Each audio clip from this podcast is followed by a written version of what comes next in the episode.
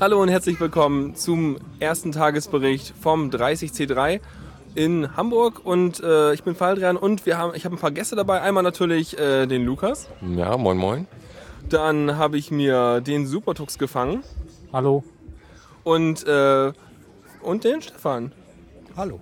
Genau, kurz, äh, ja, Lukas kennt ihr ja und äh, Tuxi eigentlich auch. Und äh, Stefan jetzt hier, ähm, wo, woher kennt man dich denn so? Von welchen Soundproduktionen oder so? Troja Alert, Spoiler Alert, wir hören Stimmen, diese Dinge. Okay, also schon eine ganze Bandbreite. Sehr cool. Und ähm, du hattest jetzt auch eher so die kürzeste Anreise, oder? Ja, also ich bin so Viertelstunde mit der U-Bahn gefahren.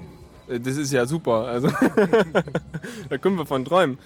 Nee, wir haben uns diesmal auch wieder irgendwo eingemietet, das passt schon. Und äh, Tuxi, du hast tatsächlich ein Hotel genommen. Ja. Ich habe ein Hotel irgendwo neben dem Bahnhof. Okay, auch sehr cool.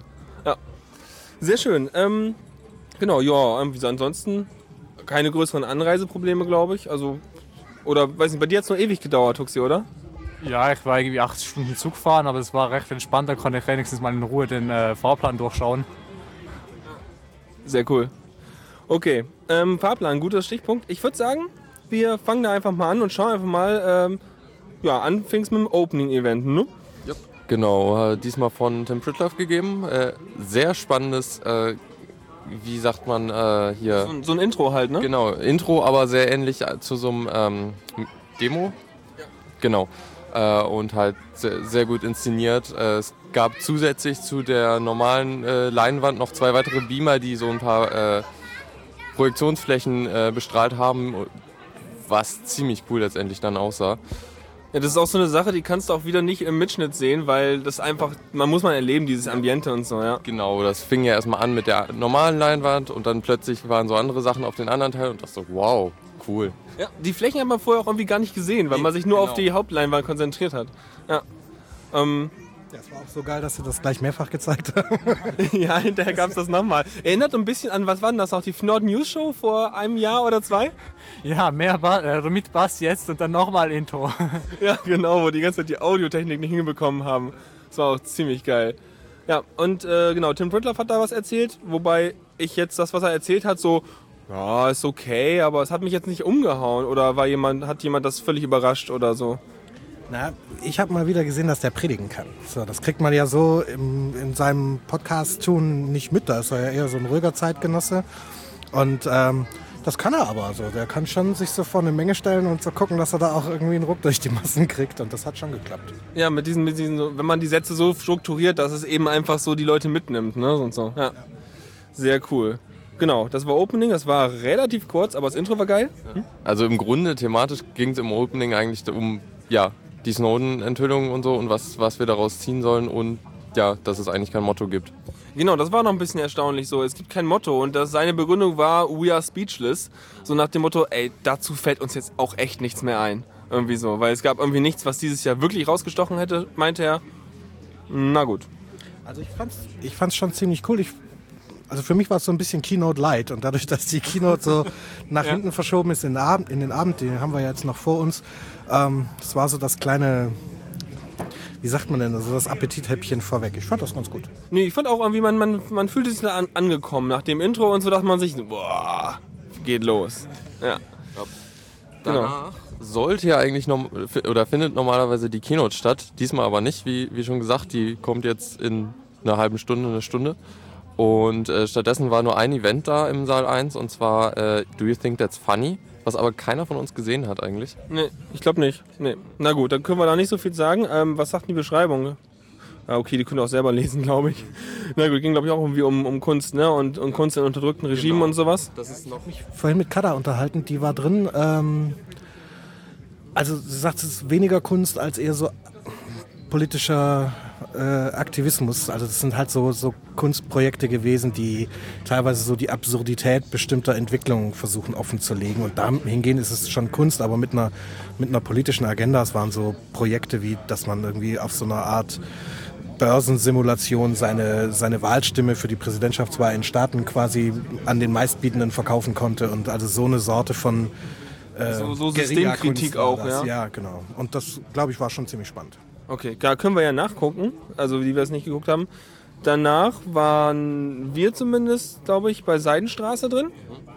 Und äh, also wer das noch nicht kennt, der soll sich mal die Wiki, den Wiki, das Wiki, wenn es wieder funktioniert, dazu anlesen oder aber sich den Mission anschauen. Seidenstraße ist dieses Rohrpostsystem, was sie hier im Kongresszentrum aufbauen, mit irgendwie zwei Kilometer gelbem Drainagerohr ohne Löcher, ganz wichtig, und mit Staubsaugern. Und äh, der Talk war auch echt locker, flockig, luftig gehalten und äh, jetzt haben wir eigentlich alle eine Hausaufgabe und zwar so ein, so ein Rohrpost, äh, ähm, ja, so eine, so eine Kartusche, so ein Ding zu bauen, um das da durchzujagen, ne? Ja, also es war auch sehr schön zu sehen, was man da alles so machen kann an allein dem Design der, der, des zu transportierenden äh, Objektes, also der Kapsel. Äh, von einer einfachen PET-Flasche, die man zusammenschneidet, bis zu einem 3D-gedruckten äh, projektierartigen Teil, was echt krass aussieht. Inklusive irgendwie automatisch angehender LED und so. Ähm, ja. Genau, ein LED braucht man, damit man halt das fürs Debugging, damit man halt die Dinger wiederfindet, wenn sie stecken bleiben. Äh, dann sieht man sie halt besser. Genau, ja, weiß nicht. Seidenstraße, habt ihr vorher da groß von gewusst oder euch irgendwie groß darauf gefreut oder irgendwie?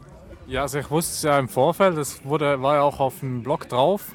Äh, und ich habe gestern, also am Tag Null, waren wir auch schon hier unten am Tisch und da haben dann auch Leute irgendwann angefangen, hier rumzuspielen mit den Dings, haben da hin und her Zeugs.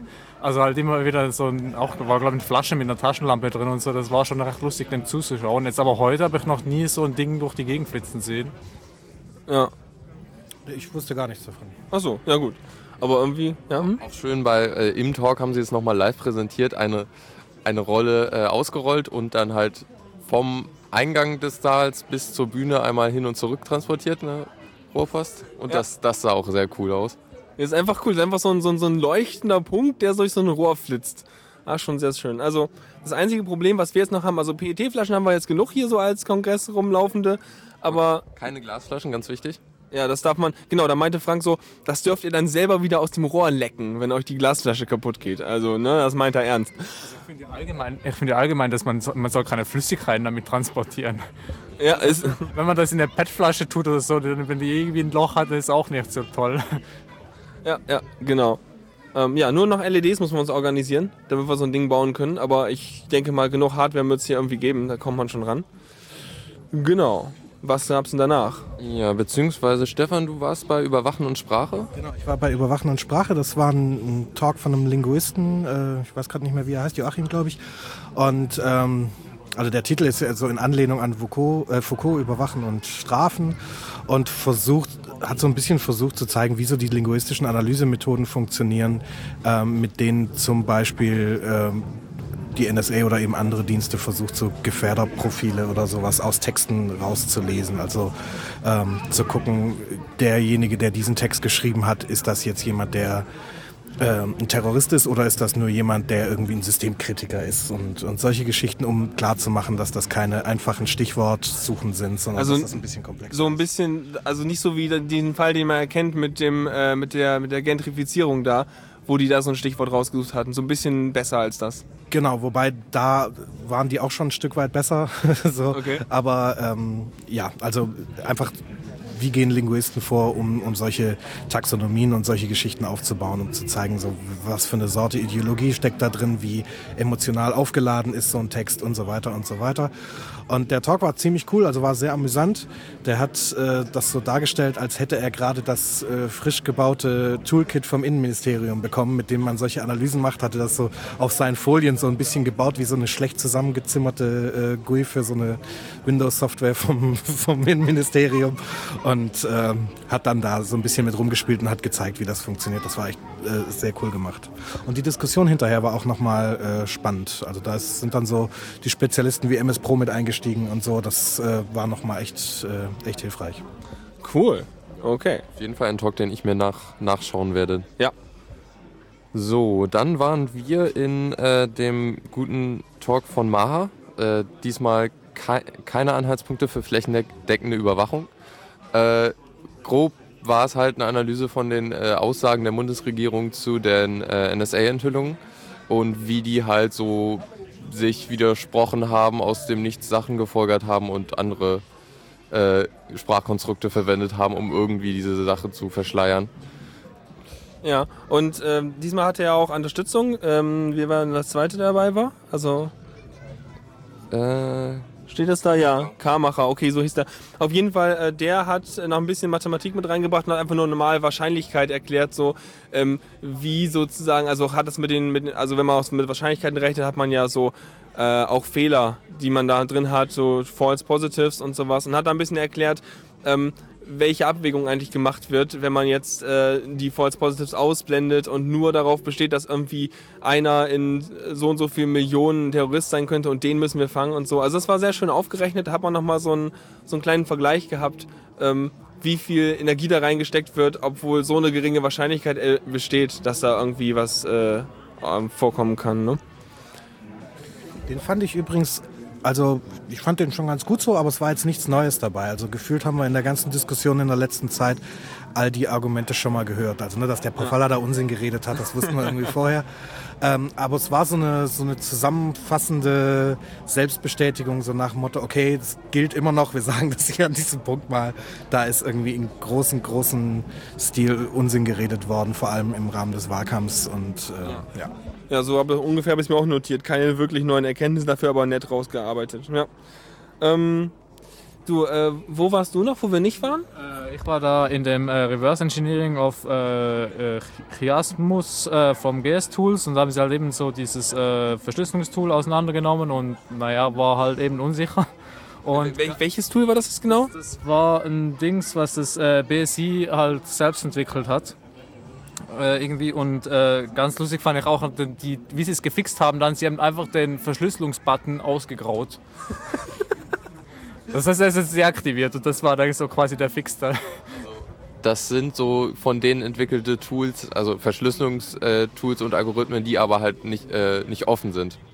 Okay, das heißt, du kannst nicht nachprüfen, ob es äh, gut ist oder nicht, oder das genau. haben die dann gemacht? Genau, das ist halt nicht möglich, so, so, so, so ein Verfahren dann zu prüfen auf seine Sicherheit. Aha, okay. Ähm, aber sonst so, soll man sich den wieder anschauen oder? Äh, ja, wenn man sich für Verschlüsselung so interessiert, ja, kann man machen. So, weiß nicht. Okay, okay. Hat keinen tiefen Eindruck hinterlassen. Ja. Sagen wir es mal so. Ich fand's ganz äh, spannend, aber also ich fand es ganz spannend, aber sonst eben, also es ist nicht umgehauen, aber. Okay. Ähm, jetzt haben wir danach das Bank Robbery Ding gesehen, oder? Genau.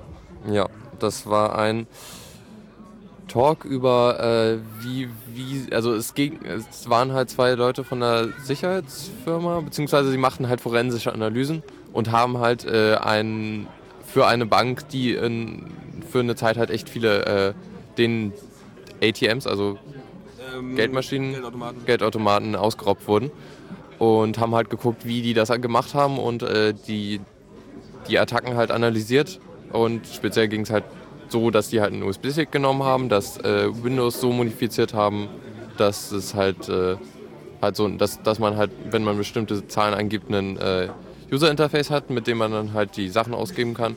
Und spannend war es halt vor allem, weil nämlich die sehr viel Arbeit in diesen Virus äh, gesteckt haben. Und zwar wirklich so viel, dass es halt auch nicht möglich ist, einfach nur den Virus zu besitzen und damit da halt die Maschine auszurauben. Denn man muss nämlich mit dem Typen äh, kommunizieren, um halt, also der, der den Virus geschrieben hat, äh, um halt ähm, dann wirklich halt einen Bestätigungscode zu kriegen und den dann einzugeben und der, erst dann kann man das äh, Geld rausholen. Ja, also die haben auch tatsächlich verschiedene Ebenen sozusagen eingebaut und haben Versionierung drin gehabt und äh, das richtig aufgezogen wie ein vernünftiges großes Softwareprojekt. Also es ist schon echt krass. Ja.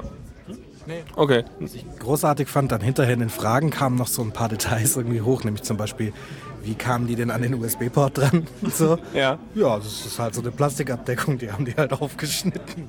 Und das fand ich schon okay. Ja, das war schon ziemlich geil. Aber das war auch so designt, dass sozusagen die Leute, die da reinrennen in eine Bank und das wirklich äh, äh, machen, dann auch keine Möglichkeit haben, das autonom zu machen. Das heißt, sie brauchen immer wieder Rücksprache, damit man seine eigenen Leute unter Kontrolle hält. Auch sehr spannend. Ja, ähm, war noch jemand in einem anderen Talk währenddessen? Oder? Ähm, okay, ansonsten? War das Essen? Sehr gut, braucht man auch mal. Was haben wir dann noch dann gehabt? waren wir zumindest in Mobile Network Attack Evolution, das war jetzt gerade eben. Ja. Ähm, es war, glaube ich, auch weniger was Neues, sondern eher eine Zusammenfassung der letzten Jahre, wie man halt SIM-Karten hacken kann mit einfachen Mitteln wie eine SMS schicken. Ich glaube aber SIM-Karten so in, im Detail hatten, wir hatten schon mal erklärt gehabt, was da drin ist, dass da einfach nur so ein irgend so ein 8-Bit irgendwas äh, Prozessor drin ist oder emuliert wird, aber äh, wie man die hackt, hatten wir glaube ich noch nicht gehabt oder so. Okay. Aber kann gut nicht. sein, ja. Also es ging, glaube ich, auch wirklich eher darum, dass die äh, Netzbetreiber nicht das unterschiedlich gut machen, so mit dem Hacken, äh, mit dem äh, Fixen. Also manche sind da echt gut bei und äh, implementieren die neuen Verschlüsselungsverfahren und so. Aber andere machen wenig bis gar nichts, beziehungsweise machen sowas wie äh, filtern explizit die SMS, die sie in ihrem Beispiel verwendet haben, wo sie gezeigt haben, wie, wie, wie das kaputt ist. Äh, was natürlich genau der falsche Ansatz ist. Äh, zeigt halt, sie, sie, haben, sie verstehen das Problem nicht ganz und äh, ja, genau. Ja, ja, also so Beispiel für dann. Aber was ich mir auch gemerkt hatte, ist mal, was nett ist, was ich mir auch nochmal angucken werde, ist, ist die haben eine, ein, ein Live-ISO gebastelt, also ein Linux, das man einfach direkt starten kann, wo schon mal diverse Tools, um dann seine eigenen SIM-Karten zu analysieren und so drauf sind. Das ist schon mal praktisch, kann man sich mal angucken. Und auch nett fand ich die Message am Anfang, die der Carsten Null da äh, gesagt hat, und zwar, man braucht halt die Industrie, um den ganzen Kram sicherer zu machen. Und es nützt nicht sozusagen, wenn wir für uns den Kram sicherer machen oder so da in die Richtung arbeiten. Man muss halt dafür sorgen, dass es für die Leute in der Industrie verständlich ist, warum sie es sicherer machen und wie sie es einfach machen können. Weil die sitzen letztendlich auf den Netzwerken. Und äh, wenn die Netzwerke halt nicht geupdatet werden, dann passiert da nichts. Ähm, und ein nettes Detail, was hinterher auch noch in dem QA rauskam, war halt, dass er meinte, so ja, letztendlich sind es nur irgendwie wenige Codezeilen, die man jeweils äh, ändern muss. Und dann ist es halt sofort äh, sicher, also relativ sicher, also eben auf normalen 3G-Zeug und nicht mehr 2G. Und er meinte so, ja, wenn die jetzt ein so 4G-Netzwerk ausrollen, das ist ungefähr, kostet ungefähr so viel Geld, wie eben diese paar Codezeilen und Patches auf, glaube ich, allen bisherigen unsicheren Dingern der Welt zu deployen oder so ähnlich hat er das formuliert.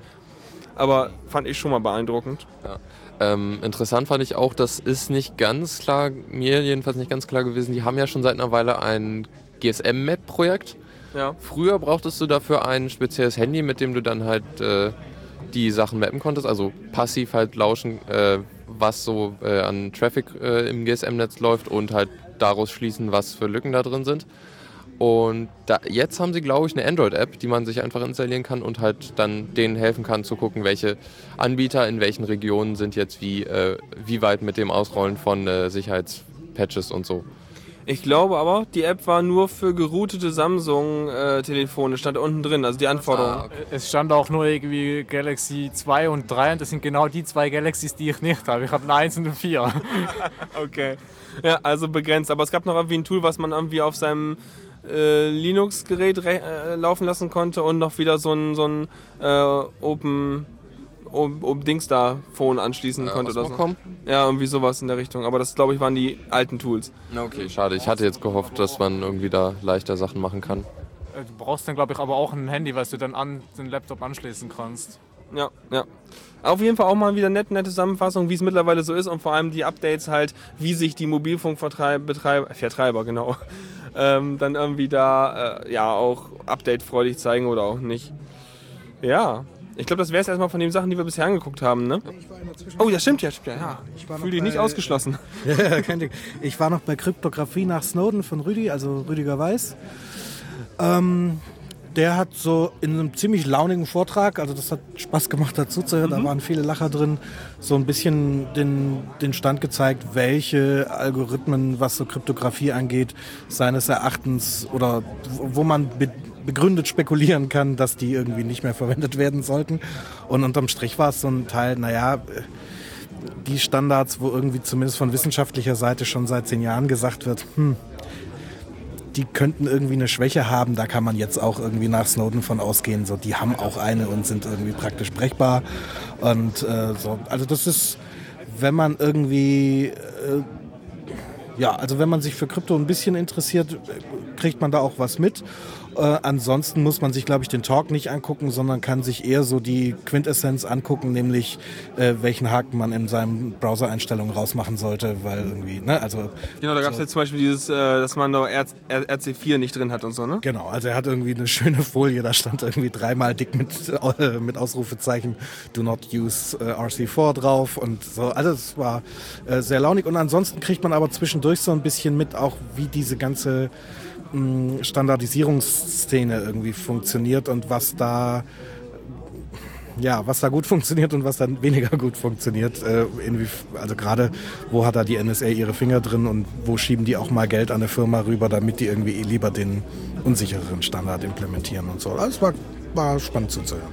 Cool, das ist ja prima. So, haben wir noch irgendwas vergessen? So groß? Okay, dann habt ihr, ähm, wie weiß nicht, ist äh, Ansonsten so, ähm, du bist jetzt, das, warst du das erste Mal jetzt hier? Das erste Mal hier, ja. Und ich meine, bisher schon außer den Talks irgendwie rumgelaufen, dir Sachen angeguckt, krasse Sachen gesehen? Ja, also ich bin rumgelaufen, um so ein bisschen die Nase in den Wind zu halten und ich muss sagen, es erschlägt mich. Äh, es ist einfach erstmal krass groß und es ist überall irgendwas los, wo man irgendwie hinguckt und sich denkt, was machen die da? Und ähm, das finde ich unterscheidet es auch tatsächlich von anderen Kongressen, wo man zwar so von, auch so von Talk zu Talk rennt, aber zwischendurch passieren halt so Dinge wie irgendwie Kaffee trinken, ein bisschen Smalltalk halten und eine rauchen und sowas und dann gehst du in den nächsten Talk. Und hier läufst du halt zwischendurch rum und wirst auch mit Eindrücken vollgeballert. Und mhm. das macht es auch anstrengend. Also ich bin echt platt. Das ist auch krass. Man muss, kann sich dazu auch nochmal anhören, wie es letztes Jahr den Wikigeeks gang. Die waren ja auch zum ersten Mal dabei und haben auch davon erzählt, wie sie platt waren. Ähm, ja, aber das Schöne ist ja auch, wenn hier, hier was siehst und du denkst, okay, äh, was machen die da? Dann kannst du auch einfach dann hinlaufen und nachfragen, weil die wollen alle reden, wenn sie wollen. Ja. Schon cool. Ja. Dafür ist man ja da quasi. Ja, das ist halt schön, weil es ist halt ein Communication-Kongress. Also im Zweifelsfall fragt man die Leute einfach.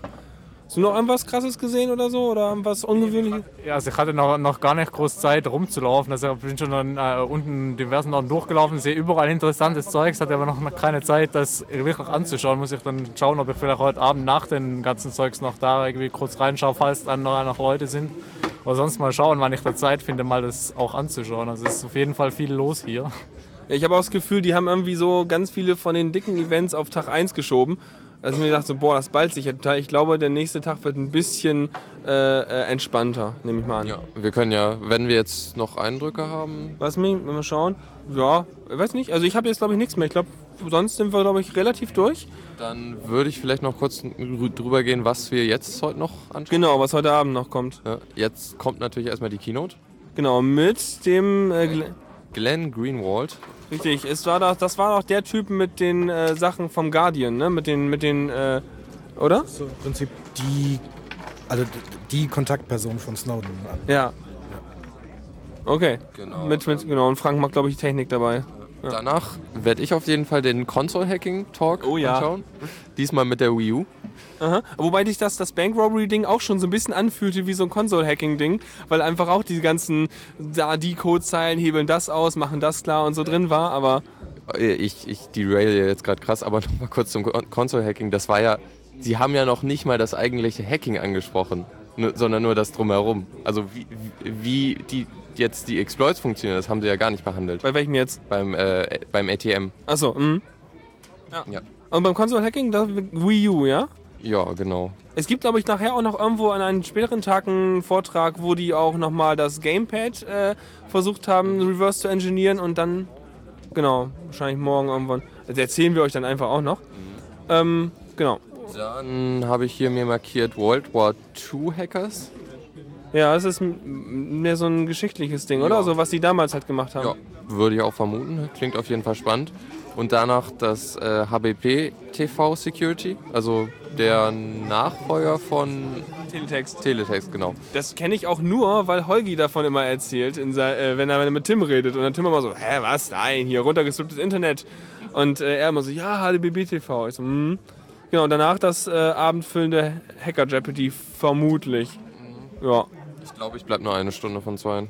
Ja, kann man ja halten, wie man will. Also man kann ja mal reinschauen oder mal schauen, ob es wieder rockt oder ob es äh, noch weiter nachgelassen hat oder so. Mal schauen. Ihr noch was vor heute Abend?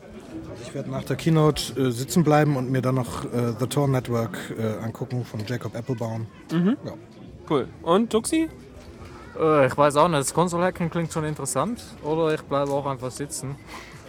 okay, Rest des Tages in Saal 1. Das, das, das weiß ich noch nicht, was ich genau mache. Okay, alles klar. Das noch wir was? waren ja auch wirklich keine zwei Vorträge in einem Saal. Wir sind immer hin und her geswappt ja, zwischen 1 und 2. muss ich ja die Rosinen rauspicken. Oder so. Ja, und den Rest, den gucken wir ja alles zu Hause nach. Na gut. Also es, gibt, es, gibt, irgendwie dieses Jahr sehr viel, was irgendwie interessant klingt. Wir haben im Zug die, den Fahrplan durchgeschaut und denke überall so, oh, das klingt das, das klingt das, aber ich weiß gar nicht, was ich dann wirklich schauen will. Und du weißt dann auch nicht, ob es wirklich so ist oder ob es nur halt irgendwie eine gute, einen guten Text hat, der im Fahrplan, aber danach trotzdem nicht viel kommt. Ja. Also sieht man ja hinterher dann auch wiederum, wo, wenn man sich in den Aufzeichnungen anschaut, das kann man halt vorher nicht so unbedingt gut wissen. Okay, dann äh, sage ich mal Dankeschön, ne? Und äh, wir hören uns dann morgen wieder. Ja. Alles klar. Bis Dann- morgen. Bis genau, und, und schönes Stream schauen. Ciao.